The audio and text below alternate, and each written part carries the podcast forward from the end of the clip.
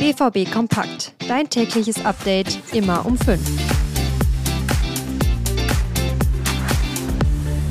6 zu 1 gewinnt der BVB in der ersten Runde des DFB-Pokals, schenkt Gegner Schott Mainz das halbe Dutzend ein und einen Tag später gab es sogar schon das nächste Spiel, nämlich einen Geheimtest von Borussia Dortmund. Was es damit auf sich hat, wie der Stand beim angeschlagenen Niklas Süle ist und welcher Verteidiger derzeit mit dem BVB in Verbindung gebracht wird, besprechen wir jetzt. Mein Name ist Daniel Immel, toll, dass ihr zuhört, fangen wir doch direkt mal an. Zu Beginn möchte ich aber nochmal aufs Pokalspiel blicken. Es war die 57. Spielminute. Ein Abpraller eines Reus-Schusses landet bei Marcel Sabitzer. Der kann noch ein paar Schritte machen und schießt dann mit einem strammen Schuss ins gegnerische Tor. Der Treffer im DFB-Pokal gegen Schott Mainz war so eine kleine Belohnung für das Spiel von Marcel Sabitzer, denn durchs Tor und auch seiner Vorlage bewies er seinen sportlichen Wert. Mein Kollege Dirk Krampe hat sich den Neuzugang mal genauer angeschaut und erklärt, wieso Sabitzer zur Führungsfigur in Dortmund werden kann. Der Link ist wie immer in den Shownotes. Samstag DFB-Pokal und Sonntag, ja, Top Secret. Das lässt sich gestern über den Zustand des Trainingszentrums in Brakel sagen. Es gab einen Geheimtest von Borussia Dortmund gegen Drittligist Preußen Münster.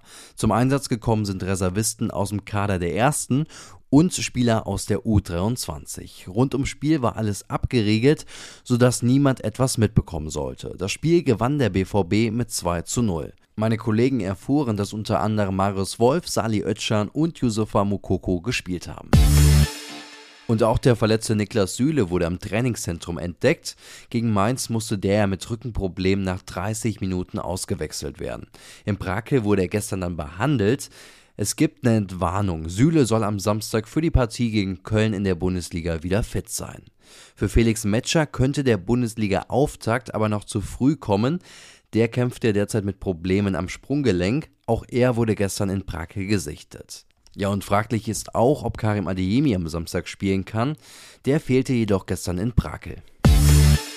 Noch etwa zweieinhalb Wochen hat das Transferfenster der Bundesliga geöffnet.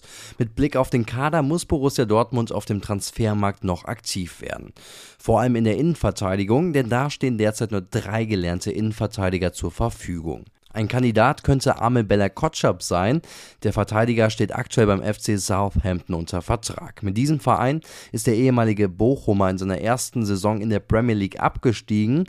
Die Engländer fordern 20 Millionen Euro als Ablösesumme für ihn. Dortmund könnte den Zweifach-Nationalspieler allerdings eventuell auch ausleihen. Ja, und wenn ihr erfahren wollt, wie es weitergeht mit den Dortmunder Transfers, dann verfolgt doch einfach unsere Berichterstattung. Mit einem Abo bekommt ihr alle Infos aus erster Hand. Das gibt's derzeit im Angebot, drei Monate lang für nur drei Euro. Das war euer BVB-Update am Montag. Ich bin Daniel Immel und kommt gut in die Woche.